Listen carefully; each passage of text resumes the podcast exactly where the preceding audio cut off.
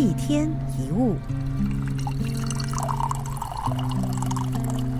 他问：“你怎么不跟他说？”其实你并没有不想说，只是不觉得他们会想听，而且未必能够理解你的心情。他问：“你怎么习惯独来独往？”其实你也不是不想靠近，而是担心靠近之后，发现他们真的不太了解你。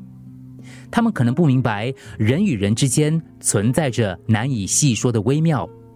该不该示好？能不能打扰？要不要关心？其实很难拿捏，因此难免可能感觉付出的用心会被人轻视了，给出去的好意会被人糟蹋了。那些不被人接受或不被人体会的心意，就算不是善意，反而会变成别人的困扰。其实你并没有错，只是你的心意不巧给了不懂的人，你的体贴不在对的时间出现。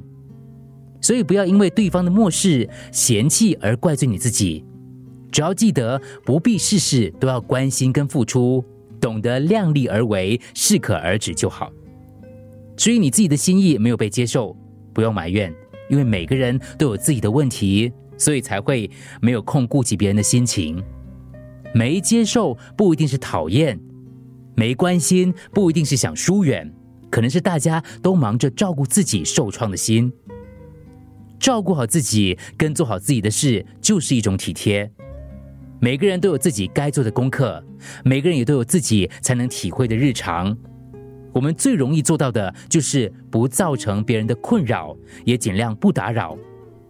不是冷漠，不是放弃，只是要让别人明白，如果他需要，我们一定都会在，这样就足够了。一天一物，除了各大 Podcast 平台。你也可以通过手机应用程序 Audio 或 UFM 一零零三 SG slash Podcast 收听更多一天一物。